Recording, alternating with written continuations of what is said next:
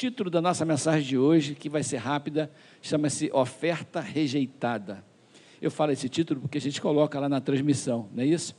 Então, abra sua Bíblia no livro de Gênesis, capítulo 4, vamos ler os versículos de 1 até 8. Gênesis 4, versículos de 1 a 8.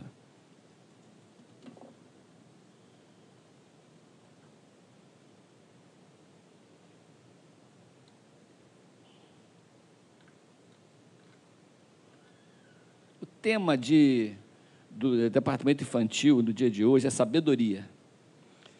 Sabedoria é quando a gente consegue usar o pleno conhecimento que a gente tem de Deus e essa liberdade que nós temos e essa possibilidade que nós temos de estar em contato com aquele que sabe e conhece todas as coisas e tem poder sobre tudo, a nosso favor, a favor daqueles que, que nos cercam, para que a nossa vida seja conduzida na direção correta. Para isso, é preciso que a nossa mente e o nosso coração estejam conectados com o Senhor.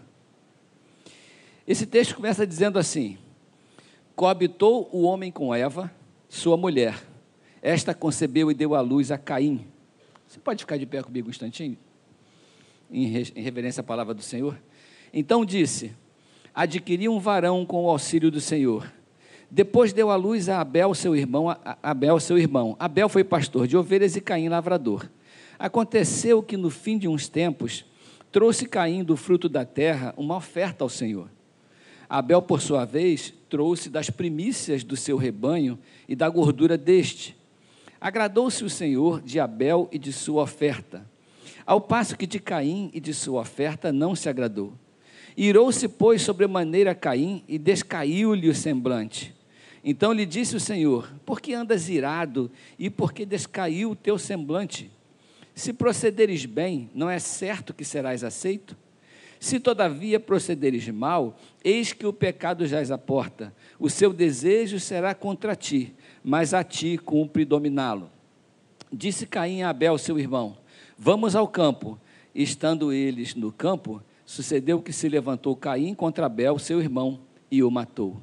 Pai, esta é a tua palavra que lemos. Nos abençoe com teu espírito e com teu ensinamento para nós nessa manhã. Nós oramos em nome de Jesus. Amém. Pode tomar o seu lugar, meu irmão. Essa história me chama muita atenção porque eu queria parafrasear ela aqui. É a história de dois garotos que vão para o culto. Dois jovens que vão para o culto. Eles sabem que eles devem ir para o culto. Eles sabem que eles têm que prestar culto a Deus. Eles cresceram com aquele sentimento de que é necessário estar na presença de Deus, rotineiramente, prestando um culto ao Senhor. Naquele dia, dois jovens foram prestar um culto ao Senhor. Chegaram diante do Senhor e prestaram o seu culto, prestaram a sua oferta, entregaram aquilo que trouxeram para Deus. Só que, à medida que fizeram aquilo, um saiu daquele culto, justificado porque o Senhor recebeu o seu culto, a sua oferta, o conteúdo do seu coração, e o outro não. E eu fico pensando quantas vezes isso não acontece com a gente. Quando nós chegamos para o Senhor, nós chegamos para o culto com Deus, nós estamos na presença de Deus, mas o nosso coração não está alinhado com o coração de Deus, de maneira que Deus possa enxergar em nós um coração apropriado e preparado para adorar a Ele. Quando Deus olha para Caim, Deus percebe o coração desse menino não é um coração saudável. O coração desse menino não é um coração que justifica a oferta que ele veio me entregar. O coração dele está estragado com algumas coisas, está adoecido com algumas coisas. E Deus repara e percebe que aquilo tudo está acontecendo no coração de Caim. E a história vai se desenrolando, desenrolando. E Deus começa a, se, a, a, a falar com Caim, porque há na consciência de, dos meninos o desejo de adorar, mas não há na consciência de Caim a ideia e a noção de que ele precisa ter a sua vida preparada para entregar a sua oferta. É como se fosse uma, uma sinergia entre o coração de Deus e o nosso coração. E Deus para para olhar o coração de Caim e fala assim: Meu filho, eu estou vendo o seu coração. Eu estou olhando para dentro de você, estou vendo que dentro do seu coração tem algumas enfermidades. E o texto é muito interessante que o texto fala assim: E recebeu o Senhor, e se agradou do Senhor de Abel e de sua oferta. Mas não se agradou o Senhor de Caim e de sua oferta. Veja que antes da palavra oferta vem o nome do ofertante. O que, que quer dizer isso? Antes do Senhor se agradar da sua oferta, ele precisa se agradar da sua pessoa. Se Deus não se agrada do nosso coração, não importa aquilo que a gente esteja oferecendo, a nossa oferta não chega diante do Senhor como cheiro suave, porque o nosso coração não está entregando aquilo em amor. Então, o problema aqui não foi a oferta.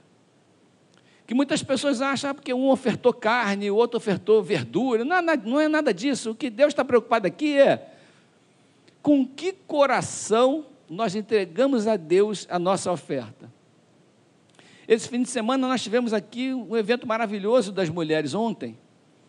Desde há muito tempo, muitas pessoas da nossa igreja estão aqui dedicadas, dedicando seu tempo, dedicando a sua vida, trabalhando duramente, carregando peso e preparando aquela festa que aconteceu aqui. É uma oferta ao Senhor. Não é uma coisa que está sendo paga, é uma oferta ao Senhor. E quando a gente faz alguma coisa para Deus, o que Deus se importa mesmo é se o nosso coração deseja fazer aquilo. Não é verdade? Se o nosso coração está entregando ao Senhor aquilo que, que gerou, que nasceu nele. Olha só que interessante, Abel estava aqui numa alegria imensa por entregar a sua oferta ao seu Deus. Ele estava em culto com o Senhor. Eu posso estar do lado desse irmão fazendo a mesma coisa, mas o meu coração não está feliz de estar ali. O meu coração não está entregue ao Senhor. O meu coração não enxerga aquele trabalho como uma oferta de, gratuita ao Senhor. Eu não tô, eu estou ali ou porque eu fui forçado a estar, ou porque eu espero uma recompensa do Senhor por estar ali. E é muito complicado quando a gente começa a associar a nossa oferta ao Senhor com recompensa porque a gente começa a estragar essa relação de amor que existe entre Deus e nós, que Deus oferta para nós as suas bênçãos, porque Ele nos ama. E nós ofertamos para Deus o nosso serviço, porque a gente o ama. Não existe uma relação de causa e efeito, de, de recompensa, não é verdade, irmãos? Mas muita gente vive assim. Muitas coisas acontecem dessa maneira. Essa não é a primeira vez nas Escrituras nem a única, que Deus rejeita uma oferta. Lá em Levítico 10, versículo 1, quando Nadab e Abiú, dos sacerdotes, filhos de Arão, ofertaram ao Senhor, eles resolveram fazer um culto a Deus, eles ofereceram um fogo estranho no altar. Então não é o fato de estar sendo ofertado que quer dizer que Deus está recebendo. Olha como é que diz o texto. Nadab e Abiú, filhos de Arão, tomaram cada um o seu incensário e puseram fogo dentro deles e sobre o fogo colocaram incenso, e trouxeram fogo estranho diante da face do Senhor, algo que ele não lhes havia ordenado. Então saiu fogo de diante do Senhor e os consumiu, e morreram diante do Senhor. E Moisés disse a Arão: Isto é o que o Senhor disse: Mostrarei a minha santidade naqueles que se aproximam de mim, e serei glorificado diante de todo o povo. Porém, Arão se calou. O texto não fala que fogo estranho foi esse, mas sugere que Deus não aceitou a condição de santidade dos ofertantes. A questão não é a oferta, não é o incenso, não é o nosso trabalho, não é o nosso esforço. O que importa para Deus é a condição de santidade, de verdade, de amor no coração daquele que oferta e faz alguma coisa para o Senhor. Depois desse culto, por causa da atitude do coração, de Caim, depois dos dois estarem ali ofertando, Deus olha para o coração de Caim e tem uma conversa com ele. Isso estará no versículo 6. Deus fala assim, eu estou parafraseando: Meu filho, o que está acontecendo com você? o que está acontecendo com o seu coração. Porque eu noto que você está aqui, eu noto que você está cantando os louvores, eu noto que você até ofertou no Pix da igreja. Mas eu vejo que o seu coração está amargo, amargurado, infeliz. E que o seu, no seu coração está sendo gerado um pecado, uma cobiça, uma coisa ruim. E que não condiz com o momento pelo qual você está passando, que é um momento de adoração. E a palavra culto quer dizer entregar ao Senhor o conteúdo do nosso coração. Então não adianta o que eu estou colocando diante do Senhor se o conteúdo do meu coração é podre. Porque Deus recebe primeiro o conteúdo do nosso coração. E depois ele recebe aquilo que a gente oferta, porque essa oferta, como a oferta da viúva, não tem um valor definido, que tem mesmo é o desejo do nosso coração. E Deus busca verdadeiros adoradores que o adoram em quê? Em espírito e em verdade. Ele não está buscando o seu dinheiro, não está buscando o seu trabalho, está buscando o seu coração, porque atrás do seu coração vem a sua oferta, seguindo o seu coração vem o seu trabalho, seguindo o seu coração vem a sua oferta financeira, seguindo o seu coração vem a sua oferta de talentos, Seguindo o seu coração vem a sua dedicação à obra do Senhor, e isso é a consequência do nosso amor e do nosso coração que está curado. Porque diz o texto aqui também mais na frente, que Abel entregou ao Senhor das primícias do rebanho. Com relação a Caim, o texto não fala isso, diz só que Caim trouxe a sua oferta. O que, são as primícias? As primícias, irmãos, são os primeiros frutos do nosso trabalho. Você imagina um lavrador e o, e o, e o pecuarista, os dois.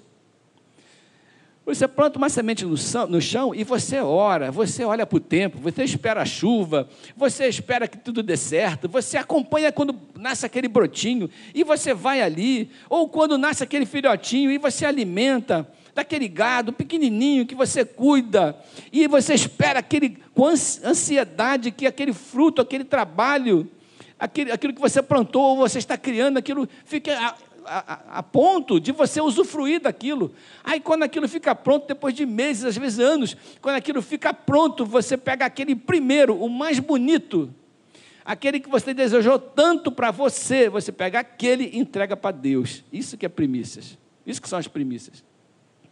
Quando a gente entrega para Deus a primeira parte daquilo que a gente deseja, e não o resto daquilo que a gente nem queria tanto.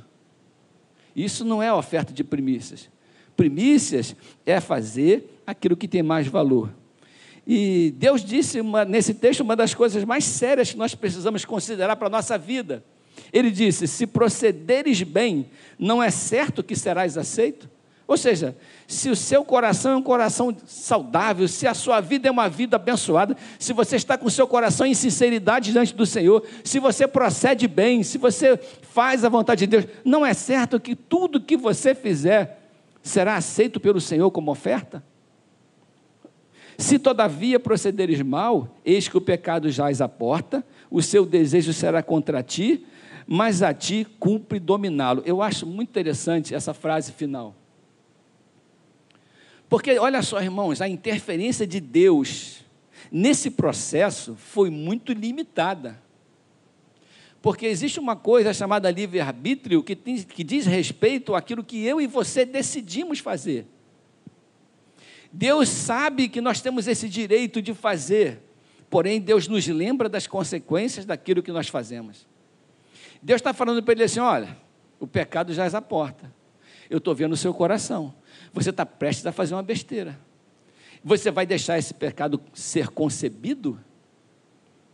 Aí depois Deus fala assim: Não conte comigo, irmão, cabe a ti dominá-lo.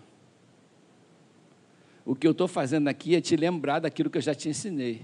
Estou fazendo aqui é te ensinar que tem consequências. Mas cabe a ti levantar a mão e falar: Senhor, tira esse negócio do meu coração. Senhor, tira essa coisa da minha mente. Senhor, santifica a minha vida. A gente busca santificação, porque essa busca é um processo meu e seu. Amém, irmãos? Amém? É um processo meu e seu. Senhor, tira essa tentação da minha vida. Deus não tira a tentação, não é Ele que põe. Nós precisamos crescer e amadurecer para que a nossa vida seja frutífera por amor e o nosso coração seja, seja, tratado por nós, porque aí Deus começa a intervir na nossa vida por causa do nosso coração. É muito interessante isso, cabe a ti dominar, porque Deus podia ter feito em favor de Abel, ter tirado isso do coração de Caim. Mas não, nós, estamos, nós vivemos num mundo de sociedade. E quando nós prejudicamos uns aos outros, são escolhas que nós fazemos, há consequências para a vida do outro por nossa causa e há consequências para a nossa vida. Eu olho a vida, irmãos, como, um rio que está correndo em direção ao mar. Existem, existe um caminho a ser trilhado por essas águas. Existem pedras no caminho, existem desvios no caminho, mas existe um destino que Deus traçou para esse rio, que é levado pelo leito do rio. Mas todos nós temos que ter a responsabilidade de saber que nós precisamos gerir a nossa vida com sabedoria. Amém? Nós precisamos decidir, não dá para colocar nas costas de Deus decisões que são nossas. E Deus falou para Caim: Olha só, meu, filho, você está com a cabeça cheia de minhoca.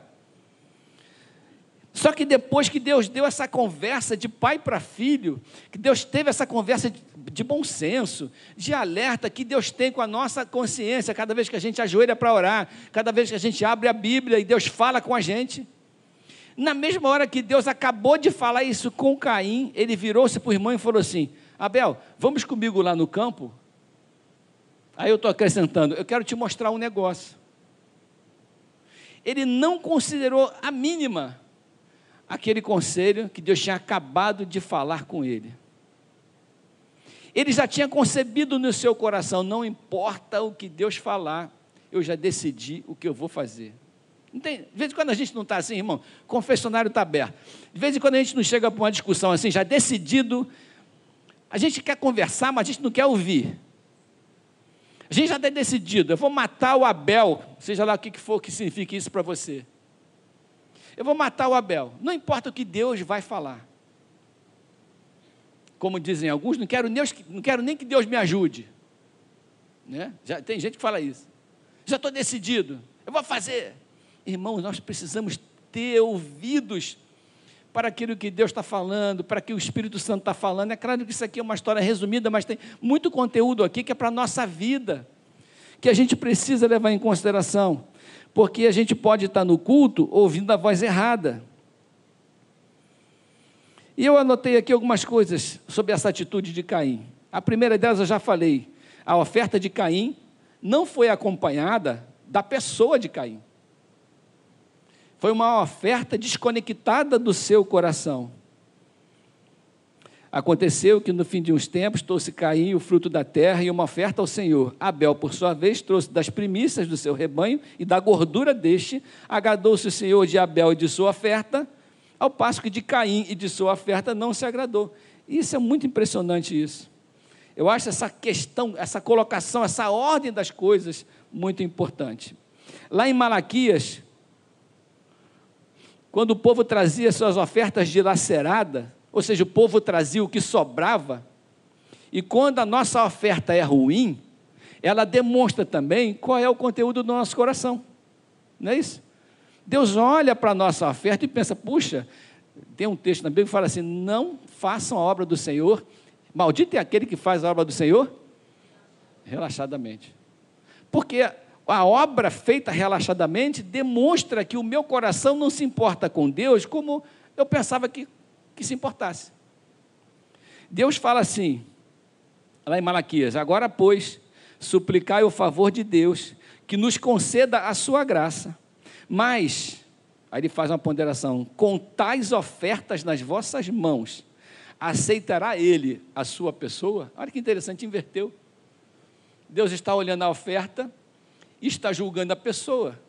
Malaquias está falando com as ofertas que vocês, povo de Deus, estão trazendo nas suas mãos. Deus vai aceitar a pessoa de vocês, já que ele considera que a pessoa é quem determina a qualidade da oferta? A Bíblia fala que pelos frutos conhecereis, né? Pelos frutos, e esses frutos aí não são os frutos do Espírito, são os frutos de justiça, aqueles frutos que nós produzimos para o reino catalisados pelo fruto do Espírito que está em nós, se eu não produzo frutos de justiça, o meu coração não é um coração convertido ao Deus do reino. Mas as pessoas estão ali religiosamente cumprindo o seu papel, e Deus está olhando e dizendo: Filho, o seu desejo será contra ti, mas a ti cumpre dominá-lo, e se você proceder bem, é certo que serás aceito. Há uma unção sobrenatural sobre as primícias, irmãos. Você crê nisso? Irmãos, quando a gente corta o primeiro pedaço de um bolo de aniversário, a gente pergunta assim: para quem vai o bolo? A gente oferece o bolo para o primeiro pedaço, para quem a gente tem mais. Não é que a gente ame mais, mas para quem a gente considera que naquele momento merece a nossa maior honra. Vou colocar dessa forma, para não misturar. a maior honra. E quando a gente oferece o que sobrar do bolo para alguém, não é o contrário? Uma vez nós fizemos uma peça de teatro numa igreja onde eu fui criado, Igreja Cristã Casa de Oração. E nós fizemos uma peça de teatro interessante, porque a juventude entrava pela igreja, cada um com uma plaquetinha escrito uma demanda alimentação, aluguel, é, demanda do dia a dia. E aqui na frente tinha uma menina que cortava o bolo. Cada bolo era uma parte do salário dela, que ela cortava e entregava para aquela pessoa que vem com a plaquetinha, pastor.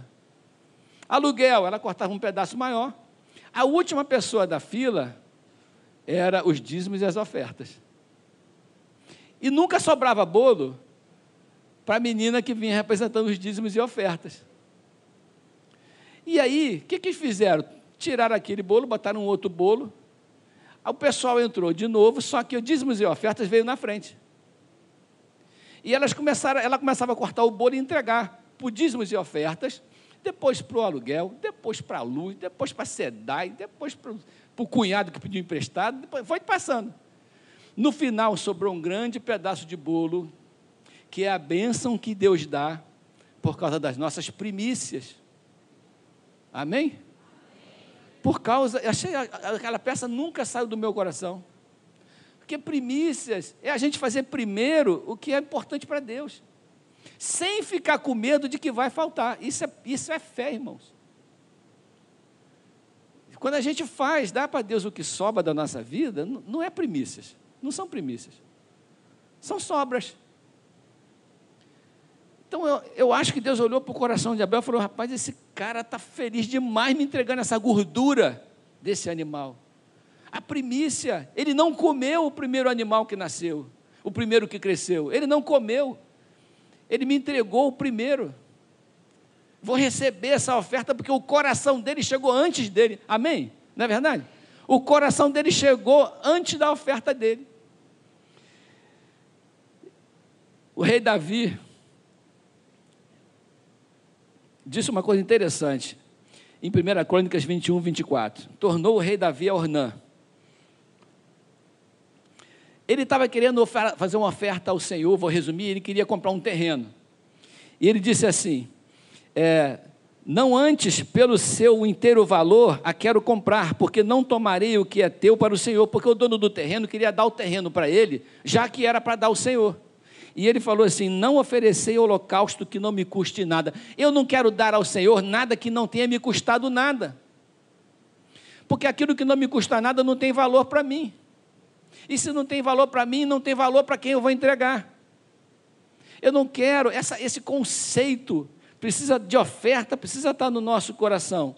De olhar para a nossa gordura, olhar para a nossa vida, olhar para a maneira como Deus tem nos abençoado como Deus tem criado em nós um coração abençoador também, e colocar diante do Senhor o seu trabalho, o seu serviço, a sua oferta, e o meu também, com alegria diante do Senhor. Quando a Bíblia fala é, que Deus recebe com alegria, Deus abençoa aquele que dá com alegria, é porque aquele que dá com alegria é o Abel da história. É aquele que oferta o seu melhor. E a minha intenção aqui não é fazer você dar mais dinheiro para a igreja, não. A minha intenção aqui é você viver uma vida em que a sua vida entregue ao Senhor atrás do seu coração, que o seu coração seja um coração derramado diante do Senhor. O seu trabalho, uma vassoura que você pegue nessa igreja, um café que você faça nessa igreja, o que você faz para Deus, seja feito para o Senhor com alegria, porque Deus vai receber a sua oferta, porque Ele já recebeu a sua pessoa, amém? Fala para esse irmão do lado, Deus já te recebeu, então Ele vai receber a sua oferta em nome de Jesus, amém? Deus te abençoe, meu irmão. Vamos ficar em pé comigo um instantinho, que a gente ainda tem uma programação hoje ainda. Vamos orar para isso? Vamos orar nesse sentido. Eu sei que essa palavra falou muito no meu coração e consertou muita coisa em mim. Eu espero que ela abençoe o seu coração também e conserte muita coisa em você. Mas eu queria que mesmo no seu lugar, você em cima também, e você em casa também, coloque a mão no seu peito e fale para Deus a respeito do seu coração. Não fala para ele a respeito da sua oferta. Ah, porque a minha oferta foi maior que a do irmão. Não, Deus não quer saber disso. Fale para Deus a respeito do seu coração. E se você encontrar alguma coisa errada no seu coração, enquanto o louvor prepara já um para imediatamente depois que eu acabar de orar, pode começar um louvor, tá bom, irmão? Se Deus encontrar alguma coisa errada no seu coração, dá liberdade a Ele de curar e de consertar. Porque nós estamos aqui como servos do Deus Altíssimo, amém? Estamos para servir o nosso Deus com alegria. Vamos orar. Pai amado, nós estamos aqui, eu inclusive, colocando o nosso coração diante de Ti, porque nem sempre a gente gosta do nosso coração. Mas o que a gente não quer, Pai, não é nem sempre a gente é perfeito igual a Abel. Mas se o dia que nós estivermos enguiçados e estragados e azedos igual Caim, nos ajude a ouvir o seu conselho do versículo 6. Que a gente possa reconsiderar e que a gente possa ouvir a sua palavra e falar: Senhor, o Senhor tem razão. Eu não quero deixar isso conceber. Me ajuda em nome de Jesus para que eu possa tirar esse mal do meu coração. Me ajude a amar o meu irmão que eu quero matá-lo, em qualquer sentido que seja. Mas, Senhor, cure o meu coração, tire do meu coração, veja se tem algum caminho mal nele, tira, Senhor.